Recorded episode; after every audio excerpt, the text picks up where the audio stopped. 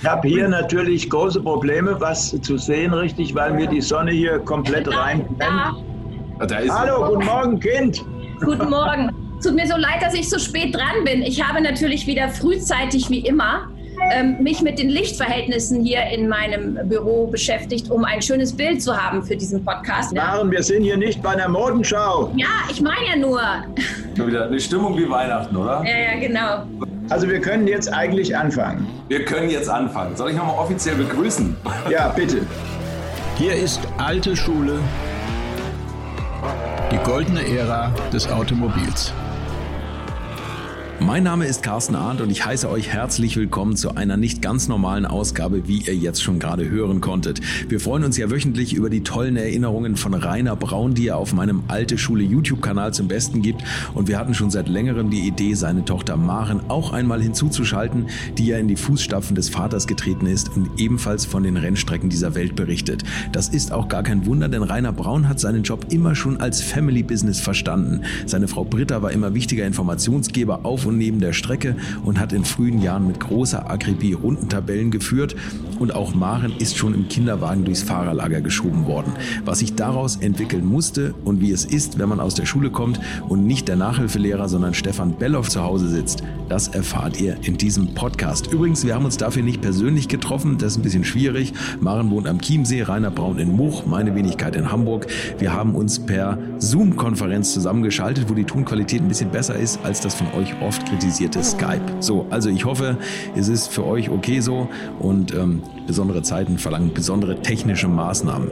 Aber das soll uns jetzt nicht hindern. Der Inhalt ist genauso toll, wie als hätten wir uns gegenüber gesessen. Viel Spaß jetzt also mit Maren und Rainer Braun eine Premiere mit Rainer Braun, eine, eine Zoom-Konferenz. Also A, haben wir uns jetzt mal von Skype verabschiedet und jetzt sind wir bei Zoom gelandet und ich glaube, Herr Braun, Sie haben noch nie so viel installieren müssen und, und so, viel, so viel Schweiß vergossen äh, am Computer wie jetzt in den letzten paar Tagen. Aber wir haben es geschafft. Rainer Braun und wen ich auch ganz herzlich begrüße, ist Maren Braun. Ich freue mich total, dass ich diesmal auch dabei sein kann. Nachdem ich ja sonst immer nur zuhöre, äh, darf ich jetzt mal mitmachen. Freue mich. Ja, heute darfst du mitspielen, aber wir müssen in guter alter Tradition, müssen wir erst noch was nachtragen. Ja, Carsten, äh, jetzt muss ich ähm, auf ein paar Leser, äh, Leser nicht, äh, auf ein paar Zugucker gesagt. Zuschauer.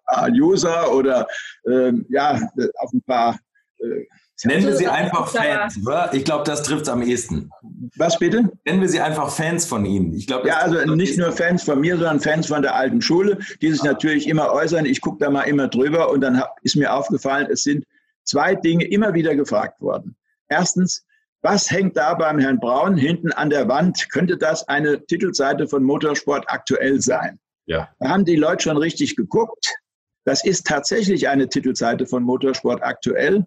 Das ist ein Geschenk gewesen vom Chefredakteur von Motorsport Aktuell, von Leopold Wieland, vor zehn Jahren zu meinem 70. im November. Und äh, ich glaube, diese Titelseite ist mit sehr viel Herzblut gemacht worden. Ich habe mich irrsinnig darüber gefreut und äh, sie hängt nach wie vor in meinem Büro und wird immer da hängen bis zum Ende aller Tage, weil sowas kriege ich ja nie mehr wieder. Und das ist ja etwas, da ist ja die ganze Family mit eingebunden worden. Die Maren ist, glaube ich, auch mit auf dem Titel und was weiß ich. Und es ist unglaublich. Also ich habe mich sehr darüber gefreut. Und alle, die da scharfes, scharfes Auge hatten, hatten richtig geguckt. Es ist wirklich eine MSA-Titelseite, die aber nie erschienen ist. Aber jetzt müsste zum 80. könnte sie auch ruhig mal erscheinen, oder? Ist ja demnächst soweit. Ja, ich glaube, dass die heutige Führung da kein Verständnis für solche Scherze hat. Wer weiß. Mal gucken. Ja, ähm, und dann äh, wird immer wieder gefragt, der Braun erzählt immer was von seinem Granada, mit dem er diesen und jenen da und dorthin gefahren hat. Den Granada kläre ich gerne für die jüngere, spätgeborene Generation auf. Es handelt sich um einen Pkw namens Ford Granada, erschienen irgendwo in einem Zeitraum zwischen 1975, 76 bis 83 und danach kam der Ford Sierra. Ich war stolzer Granada-Fahrer, hatte mehrere dieser, ähm, ja, ich sah immer Schaukellimousinen. Ähm, meiner war auch ein bisschen hergerichtet. Den schnellsten Granada im weiten Umkreis von Köln hatte der Ford-Sportchef Mike Granefuß. Der hat sich nämlich in diesen Kübel einen V8-Motor aus Südafrika einbauen lassen. Ford V8 von Ford Südafrika Okay. Das Ding ging wie die Hölle. Äh, das könnt ihr euch überhaupt nicht vorstellen. Was da abgegangen ist mit dieser Kiste, der hat ja schwarze Striche gezogen auf dem Asphalt, unvorstellbar. Ähm, bei mir ging es ein bisschen ziviler zu. Ich, ich hatte also auch alle Ausgaben des Granada S, wie die alle hießen, mit allem drum und dran. Aber das steigst du ja heute noch nicht mal bei historischen Bränden mehr ein. Mare, kannst du dich auch daran erinnern? Gibt es da ja, ja. Erinnerungen an die Schaukeln? Entfernt. Ich habe gerade darüber nachgedacht, ob er mich mit äh, den Granada noch zur Schule gefahren hat. Ich glaube, zur Grundschule ja. Zu, beim Gymnasium oder als ich auf dem Gymnasium war, da hatten wir dann schon den, den Sierra, oder? Oder bin ich äh, da Das war der Sierra, ja. Genau, genau. Ja. Ich kann mich nur noch daran erinnern, dass ich in diversen ähm, äh, coolen Autos zur Schule gebracht wurde. Und zwar meistens äh, im Eiltempo, da ich immer zu spät war, fast jeden Morgen. Und äh, aber wahrscheinlich war da ein bisschen äh, Strategie dahinter, weil ich darauf spekuliert habe, dass ich dann eine besonders äh, abenteuerliche Fahrt zur Schule kriege. Da mussten wir uns nämlich richtig beeilen, um noch pünktlich dort zu sein. Und es wurden immer Rekorde aufgestellt. Also jeden Tag waren wir dann so eine halbe Minute schneller an der Schule. Das war ein ganz schöner Weg, ne? Von, ich glaube, Viertelstunde oder so. Ja, ja. Aber du warst ein dankbarer, Maren, du warst ein dankbarer Fahrgast. Du hast immer vor Begeisterung gequetscht. Ja, ja, das waren auch immer echt sehr ähm, unterhaltsame Fahrten. Und, und du hast da, äh, ich weiß nicht, dieser Weg dauert, glaube ich, regulär knapp 20 Minuten, wenn du gemütlich fährst oder eine gute Viertelstunde. Und deine Rekordzeit war dann am Ende irgendwie sieben Minuten etwas oder so. Ich Richtig, sieben Minuten und zehn Sekunden. Auf jeden Fall so, so heftig schnell war er da unterwegs ähm, und abenteuerlich, dass Mitfahrer, die ich hin und wieder eingeladen habe, mit mir morgens zur Schule zu fahren, äh, nach und nach dann ausgestiegen sind und gesagt haben, nein, nein, ich nehme mal lieber den Bus. Aber es war, war immer sehr, sehr unterhaltsam, mit, äh, mit dem Herrn Papa zur Schule zu fahren. Ja, und zwei Dinge muss ich ja, nee. Pardon, zwei Dinge muss ich noch in Ordnung bringen, Carsten und Maren. Äh, einmal habe ich mich beim, ähm, ähm, bei der Geschichte rund um den Kurt Bergmann, da haben wir irgendwas besprochen mit Geburtstagen. Fünf Jahre ähm, haben wir ihm genommen. Gegeben. Bitte, da habe ich mich um fünf Jahre vertan. Das äh, tut mir leid, dass ich ihn fünf Jahre älter gemacht habe. Also der ist nicht 96, sondern erst 91.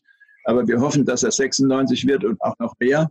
Äh, habe ich aber damit in Ordnung gebracht. Auch hier hat ein aufmerksamer Mensch, der zugeschaut hat, das sofort festgestellt, dass der fünf Jahre jünger ist. Ich habe mir den Schuh gleich angezogen und du abbitte. Ich, ich, wollte es nicht verbessern, aber ich konnte mich daran erinnern, ich war letztes Jahr bei ihm und, äh, und äh, da hat er das erzählt, dass der Niki Lauda damals noch drum, also vorletztes Jahr darum gebeten hat, dass der 90. bitte verschoben werden ja. möge, dass, dass, dass der Niki Lauda die Chance hat mitzufeiern, weil er erst noch gesund werden muss. Was ja, und wir haben gewartet und gewartet und ja. irgendwann hat dann der Erich Breinsberg, der das organisiert hat für den Kurt, hat gesagt, jetzt glaube ich, wird das nichts mehr mit dem Niki im Moment, es ist nach wie vor schlecht und wir müssen es jetzt mal machen, die Geburtstagsfeier, sonst entfernen wir uns zu weit vom ursprünglichen Datum. Ja. Und bei der Gelegenheit nochmal auch an alle, die wieder so freundlich geschrieben haben, ganz, ganz lieben Dank. Ich wundere mich ja wirklich, nach 25 Sendungen oder 26, die wir gemacht haben, habe ich noch nicht einen einzigen Negativkommentar gefunden. Das gibt es ja eigentlich gar nicht. Ja, do, doch, das gibt's, aber es trifft immer mich. ja. Und ich weiß auch nicht, ob ich wirklich alles gelesen habe, aber was ich so überfliege, ich habe noch nie was Negatives gelesen. Ich will zwar niemand auffordern, das zu tun, aber ich freue mich wahnsinnig drüber, dass das alles so. Keine schlafenden Hunde hier. So, Jetzt gehen wir an die Arbeit mit unserem neuen Thema. Jawohl. Und zwar, Maren, du bist jetzt nicht nur da, damit, damit wir endlich mal eine, eine Frau mit im Bild haben, sondern ähm, du bist ja eigentlich schon ganz früh in die Fußstapfen deines Vaters getreten, ohne es vielleicht damals bewusst gemacht zu haben. Jetzt fangen wir doch mal an mit dir. Was sind denn deine ersten Erinnerungen an den Beruf deines Vaters? Das ist ja vielleicht so ein entscheidendes Ding. Also der, der war im Fernsehen zu sehen, der hat für die Zeitung geschrieben, der ist an, die Wochenenden hat er an Rennstrecken verbracht und unter der Woche hat er sich darauf vorbereitet, dass das kein ganz normaler Job ist. Wann hast du das denn mal mitbekommen oder wann, wie kannst du dich daran erinnern? Ich kann das jetzt gar nicht so an einem Zeitpunkt festmachen, ganz ehrlich. Aber es ist natürlich so eine Erinnerung, die sich eigentlich durch all die Jahre zieht. Ich weiß, dass ich ja schon sehr früh mit an der Rennstrecke war. Also es war jetzt gar nicht so, dass ich quasi ähm, äh, immer nur zu Hause war, wenn, wenn mein Dad da äh, unterwegs war fahrenderweise oder eben auch als Journalist, sondern ich war ganz oft dabei. Also ich kann mich sogar noch daran erinnern, dass ich an der Rennstrecke gestanden habe und ihn angefeuert habe, wenn, als er selbst noch Rennen gefahren ist. Und natürlich äh, in seiner journalistischen Tätigkeit, ja, da bin ich als Teenager irgendwann, weiß nicht, mit 14, 15 habe ich angefangen zu jobben, auch an den, an den Rennwochenenden in, in Presseteams oder habe ihm ähm, assistiert mit, mit Fernglas und, und Bleistift und Block und habe alles notiert, was ich gesehen habe. Damals hatten wir ja noch keine ähm, noch keine Fernsehbilder rund um die Strecke, so wie heute. Ja, da haben wir noch Rundentabelle geführt. Meine Mama auch, die hat ganz fleißig Rundentabelle geführt. Und ich erinnere mich daran, dass ich in der Schule immer gesessen habe und versucht habe, blind die Matheaufgaben von der Tafel abzuschreiben, also nur zur Tafel zu gucken, blind aufzuschreiben, weil ich da gelernt habe, blind die Kolonnen äh, der Rundentabelle zu schreiben. Ohne sehr brav, sehr brav. Das habe ich geübt in der Schule. Also ich war tatsächlich schon sehr, sehr früh eigentlich mit Leib und Seele in, in, diesem, in diesem ganzen äh, Renngeschehen und diese ersten Jobs, die ich als Schüler da gemacht habe, die haben mir auch immer unglaublich viel Freude gemacht. Da ging es mir überhaupt nicht um, um das äh, zusätzliche Taschengeld, das ich mir da verdient habe, sondern das war einfach eine coole Erfahrung. Ähm, ich habe da viel gelernt und ich habe mich da recht früh sehr schnell zu Hause gefühlt, weil ich damit einfach groß geworden bin, ja. Ihr habt ja aus der Rennerei immer ein, ein Family-Business gemacht. Du hast es auch schon gerade gesagt, deine Mutter war immer mit dabei. Aber du hast jetzt eben gesagt, ja, du kannst dich jetzt so ganz früh daran erinnern, dass du mitgenommen wurdest und mit 14 hast du die ersten Jobs gemacht. Dein Vater hat noch ganz ja, viele ja. Jahre dazwischen, wo er dich mitgenommen hat und wo du erste Sachen gemacht hast. Fangen wir doch mal an. Ich glaube, mit drei Jahren hast du das erste Mal schon im Formelrennwagen gesessen, oder Herr Braun? Ja, äh, die hat da ganz frech ein Formel äh, Super V geentert. Äh, wenn mich nicht alles täuscht, war es der Super V von Herrn Berstermann aus Bergkamen. Soweit habe ich das noch in Erinnerung. Der um die Ecke ja, kam, ganz entsetzt geguckt, und ganz entsetzt geguckt hat, wer da in seinem Super V drin sitzt. Wir haben das dann natürlich gleich fotografiert fürs Familienalbum festgehalten. Ähm, also das war schon mal was ganz Besonderes, dass die junge Dame da schon im Super V-Rennwagen mit der Nummer 67 gesessen hat. Aaron also, hat ja von klein auf Kontakt zum, zum Rennsport bekommen und äh, das muss ihr offenbar gleich schon in den Kopf rein, links und rechts durch die Ohren reingeflossen sein. Der Radau, die war ja mit einem Jahr, haben wir die ja schon in Hockenheim durchs Fahrerlager chauffiert, mit dem Kinderwagen. Stolzer Vater guckt im Wagen und die Mutter steht nebendran. Das war von Anfang an ein Familienleben auf der Rennstrecke. Von Anfang an ist ja kein Wunder, was, dass sie da irgendwo hängen geblieben ist. Ein bisschen zumindest. Ne? Sie hat ja noch andere Interessen. Ähm, aber ich bin eigentlich froh, dass sie das alles von, von der Basis an miterlebt hat, dass sie auch diese Fachkenntnis hat und dadurch, dass sie auch noch sehr fleißig in der Schule war, ihr Abi äh, gut gemacht hat mit einer ordentlichen Note und vier oder fünf oder sechs Sprachen, ich glaube sechs Sprachen sind es, geschafft hat. Fünf, fünf, ja, fünf, gut. Äh, dann sie, konnte sie mir natürlich auch immer beistehen, wenn es darum ging, die ausländisch sprechenden Herrschaften Ital, Ital, Italien, Frankreich, äh, England äh, zu interviewen, da war ich nicht so ganz sattelfest, weil ich ein fauler Hund in der Schule war. Und äh, da war sie dann für mich schon eine große Hilfe. Und das machen wir noch heute so. Wenn ich einen Auftrag habe, wo äh, Fremdsprachen gefragt sind, dann bitte ich sie immer, ob sie Zeit hat und da mir beisteht und dann diese Interviews übernimmt. ja, da fing es dann auch an, für mich interessant zu werden. Also daran erinnere ich mich. Ich habe äh, relativ früh, natürlich dadurch, dass ich oft mit war an den Rennwochenenden, habe ich relativ früh erkannt, da sind unglaublich viele Menschen aus verschiedenen Ländern, verschiedene Nationen, verschiedene Sprachen unterwegs. Ähm, und äh, ich, ich habe dann gemerkt, okay, wenn du mit denen reden willst, ähm, dann lern Sprachen. Und das ist tatsächlich etwas, worauf ich mich dann auch wiederum in der Schule sehr fokussiert habe. Das waren also wirklich meine Lieblingsfächer, Englisch, Französisch. Da habe ich mich richtig reingehängt und ähm, hatte immer das große Ziel, ich möchte diese Sprachen, möglichst viele Sprachen ähm, lernen, damit ich einfach ähm, mit möglichst vielen Menschen auf ihrer Landessprache kommunizieren kann. Also es war da letztlich Englisch, Französisch, Spanisch, Italienisch so ein bisschen. Ähm, aber das, da war ich schon sehr motiviert durch dieses Umfeld im Motorsport, dieses internationale Umfeld. Und da bin ich heute noch sehr dankbar dafür, weil diese Sprachen haben mir äh, in vielerlei Hinsicht über mein Leben hinweg immer wieder sehr viel geholfen. Ja, das, ja. das glaube ich, das ist das, was mir leider abgeht. Da, da bin ich, bin ich leider in, in, gehe ich in Richtung deines Vaters eher. Ähm, aber das sind ja eigentlich, ist das ja nicht das normale Schulenglisch, das normale Schulfranzösisch. Das sind ja unzählige Fachbegriffe. Hast du dir die extra einzeln drauf geschafft oder wie, wie hast du das gemacht? In der, in der Tat. Ich war da schon sehr früh sehr äh, zielgerichtet, auch in Richtung Motorsport. Ich habe ähm, mich, ich habe tatsächlich Motorsport-Vokabular gebüffelt. Ähm, okay. Und ich habe mir das selber zusammengesucht. Ich bin immer äh, am Wochenende ins Pressezentrum gepilgert und habe dann geschaut, was es da an internationalen Pressemitteilungen gibt. Also gerade so bei den internationalen Rennen, da gibt es die ja in Deutsch, Englisch, Französisch, manchmal sogar noch Spanisch oder Italienisch und immer der gleiche Text. Also ich hatte quasi die deutsche Übersetzung äh, beziehungsweise den deutschen Text und habe mir dann die, äh, die gleiche Version in den anderen Sprachen eben auch eingepackt. Habe mich zu Hause hingesetzt und habe die wirklich Wort für Wort durch gebüffelt und habe mir alles rausgeschrieben, was ich nicht verstanden habe. Und daraus entstand tatsächlich äh, eine große Vokabelsammlung, eine persönliche Motorsport-Vokabelsammlung äh, aus verschiedenen Sprachen, äh, die mir dann eben auch geholfen hat, dieses ganz spezielle Motorsportvokabular zu lernen. Und dazu habe ich halt dann noch Autosport damals gelesen ähm, und äh, Auto Hebdo, die französische äh, Sport, also Motorsport-Fachzeitschrift. Und da habe ich einfach, ja, das rausgezogen, was ich brauchte an, an Spezialvokabular. Und diese Sachen konnte ich dann natürlich super anwenden, als ich das erste Mal für meinen Herrn Papa dann gedolmetscht habe auf dem Also ich muss da hier jetzt noch was anmerken. Das ist ja eine ganz wichtige Geschichte. Ich habe ja in einem Anfall von Bahn mir damals die L'Equipe bestellt, das ist eine französische Sportzeitung, genau, die, die täglich, ja. die täglich kommt, wo ja. der Braun kein Wort lesen konnte. Gell? Und Dazu noch Autosport, dazu noch Autosport wöchentlich, äh, britische Fachzeitschrift, führend natürlich dort und überhaupt ein, ein wunderbares Informationswerk. Äh, dann habe ich die Maren gebeten, äh, dass sie mir da die wichtigsten Vokabeln zusammenstellt und wann immer ich was nicht, vieles kann man ja irgendwo erkennen dann, was es heißt, wenn du so drüber guckst.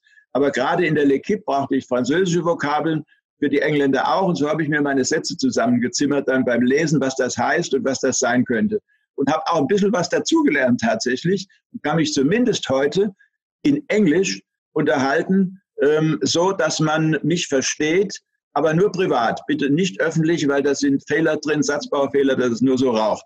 Französisch kann ich auch etwas und zwar hat mir der Norbert Haug in Monaco, als wir mal gemeinsam auf der Pressetribüne äh, gesessen haben, beigebracht, dass die Aufwärmrunde Tour de Chauffe heißt.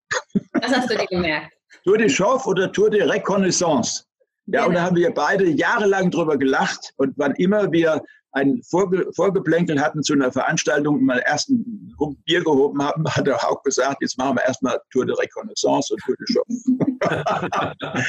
ja, das waren natürlich noch die fröhlichen und lustigen Zeiten. Und, aber wie gesagt, so viel zum Thema Fremdsprache und Lesen von äh, französischen und englischen äh, Motorsportzeitschriften. Aber Mensch, das klingt ja, das klingt ja nach einem ganz großen Ehrgeiz, den ich auch leider zu Schulzeiten nie wirklich aufgebracht habe. Äh, wo, woher kommt der Ehrgeiz? Eher von der Mutter oder vom Vater? Ist die Frage jetzt an, an mich oder an die Tochter? Keine Ahnung. Ich, ich würde sie gern getrennt voneinander befragen.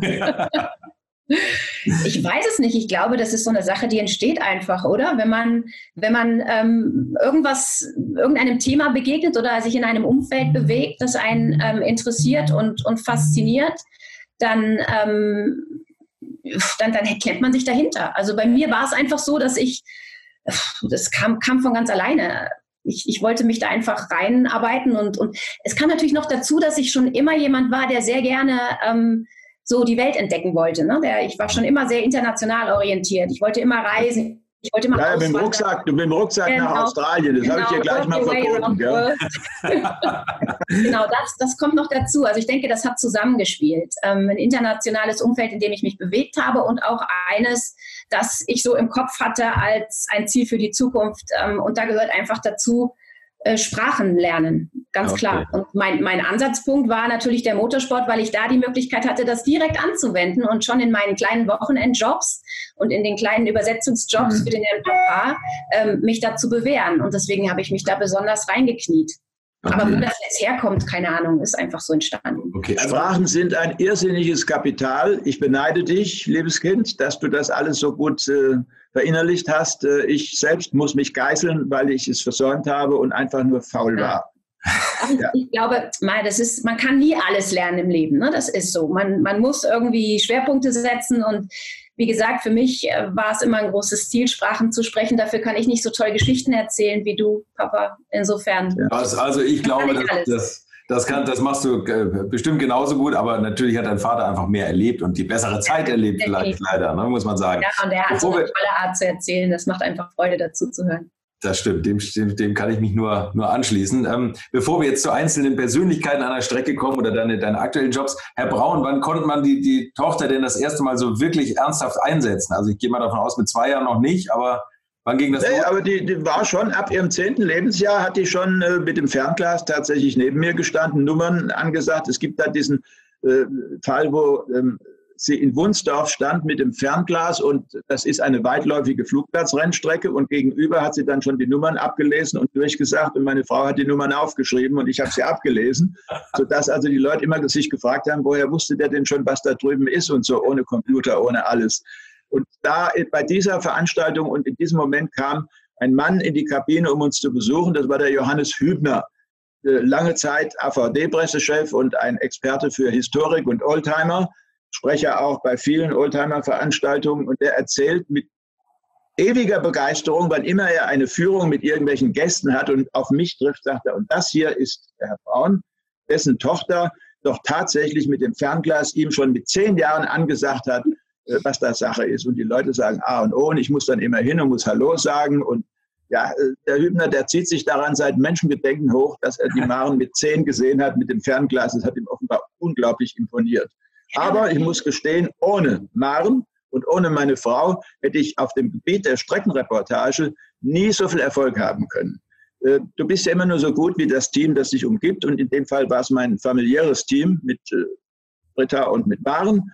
Ähm, und ich muss sagen, ohne die beiden wäre das alles nicht so gut gegangen.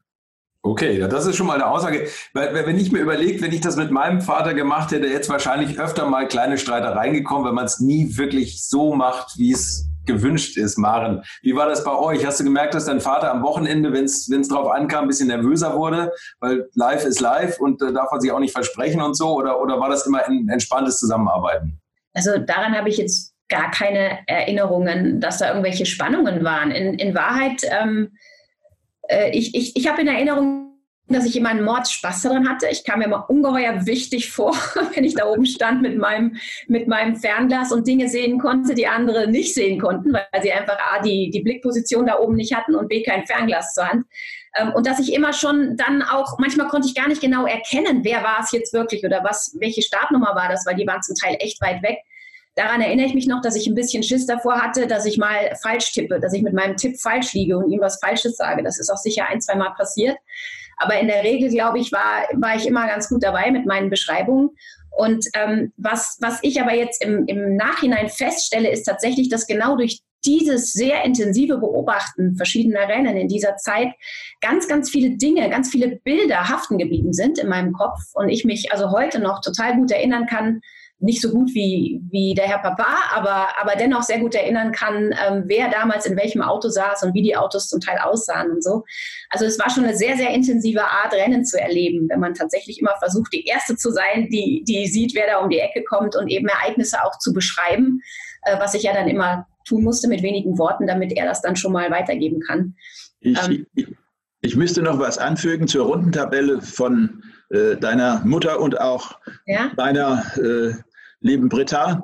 Ähm, diese Rundentabelle war für die Zeitnahme manchmal so die letzte Instanz, weil es gab oft äh, Diskussionen mit den Rennfahrern und dann äh, ging es hin und her und dann wurde oft gesagt, wo ist die Rundentabelle von der Frau Braun? Und die galt also als wirklich letzte Instanz in einer Zeit, wo der Computer noch nicht so aktuell war, wo man also auch noch Zeitnahme von Hand äh, gemacht hat und mit dem Drücker, bumm, bumm, wenn die durchfuhren, da wurde mal einer vergessen zwischendurch und dann gab es einen riesen äh, Gezeter hinterher. Dann wurde ihre Rundentabelle genommen. Als Krönung übrigens ist heute noch in Erinnerung und nicht nur mir und nicht nur uns, die Rundentabelle vom Norrisring beim einem Sportwagen-WM-Lauf in den 80er Jahren. Da ist nämlich der Strom ausgefallen nach dem ersten Lauf und die ganze Zeitnahme war komplett tot und es gab kein Ergebnis. Und dann hat der Gernot Leisner äh, händeringend nach der Rundentabelle von meiner Frau gefragt und äh, danach wurde die Startaufstellung gemacht für den zweiten Lauf. Und siehe da, und siehe da, es waren ja zwei Läufe und diese Startaufstellung zu diesem zweiten Lauf hat nicht einen einzigen Protest erbracht. Alle waren damit happy und zufrieden. Also die Familie Braun hat da eine, eine gute Arbeit geleistet. Ja, aber überhaupt muss man sich das mal vorstellen, ja, mit welcher Präzision werden heute Zeiten gemessen? Ein WM-Lauf ohne eine elektrische, elektronische Zeitnahme ist ja überhaupt nicht, ähm, nicht vorstellbar. Und damals wurde das tatsächlich eben phasenweise von, von Hand gemacht. Äh, schon, schon Wahnsinn. Aber man konnte diese Rundentabellen echt super lesen. Ich erinnere mich daran, dass dadurch, dass du alle Runden da aufgeführt hattest, von Hand konntest du super sehen, wie Positionen sich verschoben haben. Ne? Da hat die Mama doch immer so Kringel drum gemacht. Wenn jetzt einer von Platz 20 auf 10 vorgefahren ist, dann hat, hat sie das registriert, dass der jede Runde ein paar Plätze weiter vorne war und hat das dann markiert. Und du konntest also sehen, ähm, wie viele Plätze der jetzt in den letzten fünf Runden gut gemacht hat. Und das sind so ja. Sachen, die du halt ähm, bei, einer, bei einer elektronischen Rundentabelle, die sich immer wieder aktualisiert mit jeder Runde, nicht unbedingt wahrnimmst, wenn du es nicht die ganze ja. Zeit beobachtest. Ja, klar. Das war, und, das war und sie hat, hat so eine Stufenkennzeichnung äh, ähm, genau. gemacht durch die Tabelle quer durch, wo die Runde zu Ende ist und wo die Überrundung beginnt. Ja? Dass man genau wusste, wer ist noch in einer Runde, wer hängt zurück. Und oh. wer an die Box fuhr, der hat ein Karo bekommen. Oh, genau, also die ganzen Backmarker, die ganzen Überrundeten und so. Also ja. so eine Rundentabelle zu führen, das war echt tricky. Aber meine Mom, die war da, die war da richtig Profi drin. Sehr cool. Also, äh, ja, kann ich nur unterschreiben. Mit den ganzen Zeichen vielleicht auch als Rallye-Beifahrer für Walter Röll gut, ge, gut arbeiten können. Nein, nein, dafür ist er überhaupt nicht geeignet. Das, das ist nicht ihre Welt. Okay, also lieber Ist ja schon schlecht, wenn ich mal einmal quer um die, um die Ecke rumfahre. Und das machen Sie noch? Ja, die hat mich ja erzogen von einem wilden Drifter zu einem anständigen, operhaften Autofahrer. Ja, aber ist doch schön. Da tun Sie was für die Umwelt, weniger Feinstaub aus den Reifen. Herr Braun, Ihre Frau hat es nur gut mit der Umwelt und mit Ihnen gemeint. Ja, ja, manchmal rücke ich dann aus und denke mir, jetzt musst du mal zehn Minuten Vollgas geben, damit es mir wieder gut geht. Ja. Wer denkt das nicht? Maren, wenn du, wenn du sagst, du hast mit zehn Jahren, ist vielleicht ein bisschen früh, aber mit 14 gehe ich davon aus, hast du immer noch mit dem Fernglas gestanden und die Autos angeguckt. Äh, ist das irgendwann mal umgeschlagen? Also ich, ich weiß, äh, andere Mädels in deinem Alter haben vielleicht Michael Jackson-Poster über dem Bett hängen. Hast du irgendwann mal auch mehr die Fahrer mit dem Fernglas angeguckt oder, oder ist es immer bei den Startnummern geblieben? ähm, nein, also ich, ich, erinnere mich daran, es, es, es gibt schon, gab schon den einen oder anderen, ähm, den, den fand ich ganz, äh, hm. ähm, wie soll ich sagen, ganz, ganz interessant. Jetzt wird es interessant. Ähm, ja, ja. Äh, ich, ich, erinnere mich daran, dass ich als, boah, wie alt war ich da? Ja, vielleicht so 14, ähm, ich war total fasziniert von den wasserblauen Augen von Stefan Johansson. Und ich habe mich tatsächlich, kann ich mich daran erinnern, dass ich, ähm, wann auch immer ich vor Ort war, äh, zu einem Rennen, wo er fuhr, ich glaube, damals war er noch in der Formel 2 unterwegs. Der Schwede, ne? Schwedischer, der nachher Schwede, Formel 1 genau. Der hat ne? unglaublich tolle blaue Augen. Und ich bin dann immer zum, äh, zum Grid gepilgert, äh, wenn, wenn die sich da aufgestellt haben vorm Start ähm, und habe mich dann in die Reihe gestellt, in der Stefan Johansson stand, meistens ziemlich weit vorne und habe dann geschaut, wie diese blauen Augen aus dem Helm rausblitzten. Das hat mich total fasziniert. Also der, der war so mein Teenie-Schwarm, ja, in der Tat. Also es hing kein Poster von ihm über meinem Bett, das will ich schon klarstellen. Okay. Aber ähm, nein, logisch. Also da laufen natürlich viele äh, sehr interessante junge Männer rum, äh, damals hatte ich immer das Gefühl, die sind alle viel zu alt für mich. Heute ist es genau umgekehrt, aber. Ja. aber bist nie im richtigen Zeitpunkt. Eigentlich. Ja, ja, genau, so ist es. Nein, aber ähm, klar, es sind natürlich viele, viele wirklich spannende Persönlichkeiten, die mir da im Laufe der Zeit begegnen. Äh, darf ich da mal was zu den Persönlichkeiten fragen, liebe Maren? Wie war denn das? Ähm, ich habe da düster in Erinnerung mit dem. Äh, Stefan Ortelli, war da irgendwas? Also jetzt, Jetzt soll, sollten wir mal nicht zu sehr ins Detail gehen, glaube ich. Ja. also es gab da natürlich die, den ein oder anderen Herrn, ähm, mit dem habe ich mich schon länger unterhalten. Aber äh, genau, ich denke, das können wir. Lassen wir das. Lassen, genau. Lassen wir das. Hast du, dann, hast du dann immer aus dem Augenwinkel gesehen, dass deine Eltern dann auf einmal das Fernglas geschnappt haben und dann hast du, bist du wieder brav in den Startblock gegangen? ja, ja, genau. Nein, also ich glaube, äh, dass ich wirklich wie mein Papa ja immer so schön sagt, er war immer so schön artig, ja, das war ich auch. Okay, also okay, alles klar. Also das scheint euch zu ein. Ähm, wenn ja, du jetzt sagst, also von, von der Teenie-Schwärmerei mal ab, irgendwie gibt es so Rennfahrer, die dich besonders fasziniert haben? Oder, oder, so, oder wo du sagst, da, für die schlägt mein Herz? Oder die, die finde ich, von denen bin ich Fan? Ja, es ist, glaube ich, ganz schwer zu sagen, da ist einer, von dem bin ich Fan oder der ist mein Idol oder den habe ich immer bewundert. Ähm, ich glaube, dass es im Motorsport wie auch in vielen anderen Sportarten natürlich ganz, ganz viele faszinierende Persönlichkeiten gibt. Ähm, und ich bin mit Sicherheit auch einigen davon begegnet. Ähm, also Stefan Belloff war mit Sicherheit einer dieser herausragenden Persönlichkeiten, ja, die ich, ich wie gesagt, ich war Teenager, als, äh, als ich ihn kennengelernt habe, beziehungsweise als er bei uns eigentlich ein- und ausging. Ähm, mein Dad hat mir neulich erzählt, dass er öfter auch zu Hause zu Besuch war. Ich erinnere mich daran, immer wenn ich nach Hause kam von der Schule und da stand dieser weiße Porsche vor der Tür, da habe ich mich total gefreut und habe gedacht, juhu, der Stefan ist da, heute gibt es wieder ähm, irgendwie, es ist lustig zu Hause und, und da gibt es was zu lachen und da ist was los. Also immer wenn der da war, war das wirklich wie so ein, wie so ein Sonnenschein bei uns daheim. Ähm, und ich habe mich da immer sehr, sehr gefreut, wenn er zu Besuch kam. Ähm, und genauso, wenn ich an der Rennstrecke war, wo er fuhr, ich habe ihn immer besucht in der Box. Er hatte immer irgendwie einen Moment Zeit zum Plaudern. Ähm, ich erinnere mich daran am Norrisring. Irgendwann äh, stand er in der Box und hatte so eine durchsichtige Swatch. Erinnert ihr euch noch an die Swatches? Die waren ja früher diese Swatch-Uhren. Ja. Die waren ja total begehrt und, und bei uns äh, Kindern, Teenagern, ja, total ähm, beliebt. Und er hatte eine, die war durchsichtig, komplett durchsichtig. Am Norisring war das. Und da bin ich hingegangen und habe gesagt, du hast aber eine coole Uhr an. Und hat er gesagt, gell, die ist, die, ist, die ist klasse, hat die abgemacht, hat gesagt, willst du sie haben? Und hat mir diese Uhr geschenkt. Ja. Und ich habe ich hab diese Uhr voll stolz getragen, jahrelang, wirklich, bis sie so unansehlich war, weil die auch so, aus so durchsichtigem Plastik war, ja, das immer gelber wurde mit der Zeit. aber ich, ich, ich habe die so lange getragen und dann irgendwann habe ich sie abgelegt, aber in Ehren aufgehoben und, ähm, und habe mir gedacht, das, das war wirklich, das war Stefan, ja, der war einfach so selbstlos, so, ähm, so, so super sympathisch und, und, und locker und angenehm und immer, immer mit Zeit für, für seine Freunde und ähm, das hat mich, hat mich sehr, sehr fasziniert. Also mit Sicherheit eine Persönlichkeit, die so ein bisschen in meiner Erinnerung über allen anderen steht. Ähm, aber genauso gute Erinnerungen habe ich auch an, an Manfred Winkelhock, der wirklich ein super Typ war. Markus Höttinger, an den kann ich mich so erinnern, dass er immer Blödsinn gemacht hat. Das hat mich als Teenager wahnsinnig fasziniert, ja, dass er von nichts und niemandem Respekt hatte. Der hatte immer, hat immer Blödsinn gemacht, überall, wo er, wo er ging und wo er war. Ähm, Hans-Georg Bürger natürlich. Hans-Georg Bürger natürlich auch. Ähm, aber auch sonst, im Laufe der Jahre danach, als ich als erwachsener Mensch quasi mich in dieser Szene bewegt habe, bin ich immer wieder auf Persönlichkeiten gestoßen, die mich in irgendeiner Form faszinieren. Ähm, ich bin zum Beispiel ein großer Fan von Emanuele Pirro. Pirro. Ich finde, das ist ein ganz toller Typ, ähm, der nicht nur viel erreicht hat, sondern einfach echt als, als Persönlichkeit ähm, toll, toller Charakter ist. Ähm, ich habe Juan Pablo Montoya immer dafür bewundert, dass er so ein bisschen against all odds unterwegs war. Ja? Also so einer, der, ähm, ja, der ja auch viel erreicht hat, aber viele seiner Erfolge auch so zu einem Zeitpunkt, wo man es nie erwartet hätte. Mhm. Sein zweiter Indy 500 Sieg zum Beispiel und so. Und immer einer, der sich der sich nie eingegliedert hat, so in die Erwartungen anderer, sondern immer so mit seinem eigenen Kopf unterwegs war. Also eigentlich sind es oft solche Persönlichkeiten, die mich, äh, die mich fasziniert haben und wo ich sage, ja, die haben mich tief beeindruckt. Aber ich könnte es nicht an einer Person festmachen, glaube ich. Gab es eigentlich selber mal bei dir den Wunsch, auch als äh, oder Rennfahrerin zu werden oder, oder im Cockpit zu, zu sitzen? Das fragt mich, fragen mich sehr oft Leute und witzigerweise muss ich darauf antworten, nicht so richtig. Also ich erinnere mich dran, Papa, du wirst es mir sicher bestätigen, es gab eine Phase, da war ich 14, 15, 16, da kam ich irgendwann mal an und habe dich gefragt, ob ich nicht Kart fahren kann.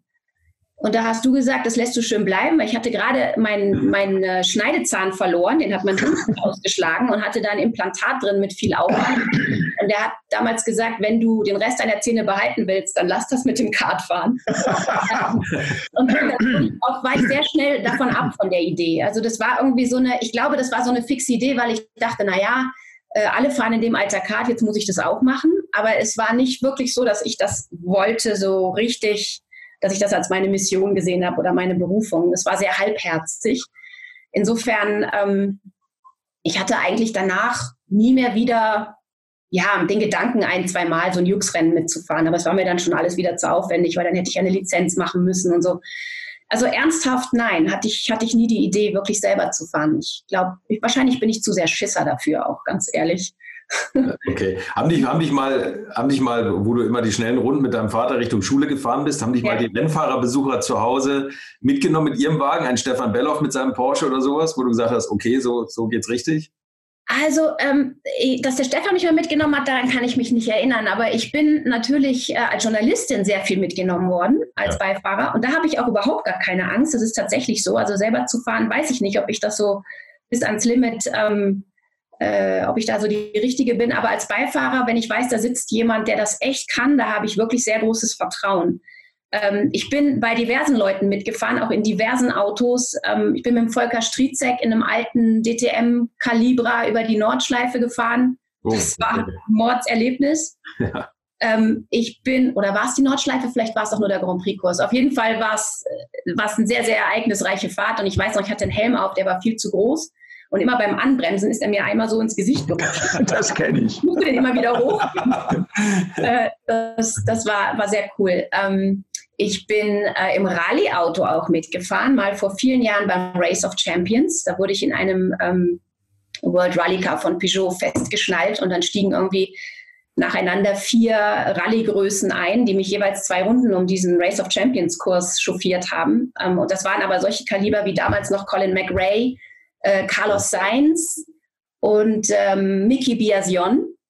Und dann noch so ein schwedischer Nachwuchspilot, dessen Namen ich vergessen habe. Aber das war auch ein mega eindrucksvolles Ereignis, ja, wenn du wirklich nach vorne auf die Strecke eigentlich immer durch die Seitenscheibe rausschaust, wenn du nach vorne gucken willst, weil das Ding wirklich nur quer steht und du echt das Gefühl hast, hier fliegen die Dreckbrocken ins Auto rein, weil das da überall scheppert und klappert und fliegt und tut.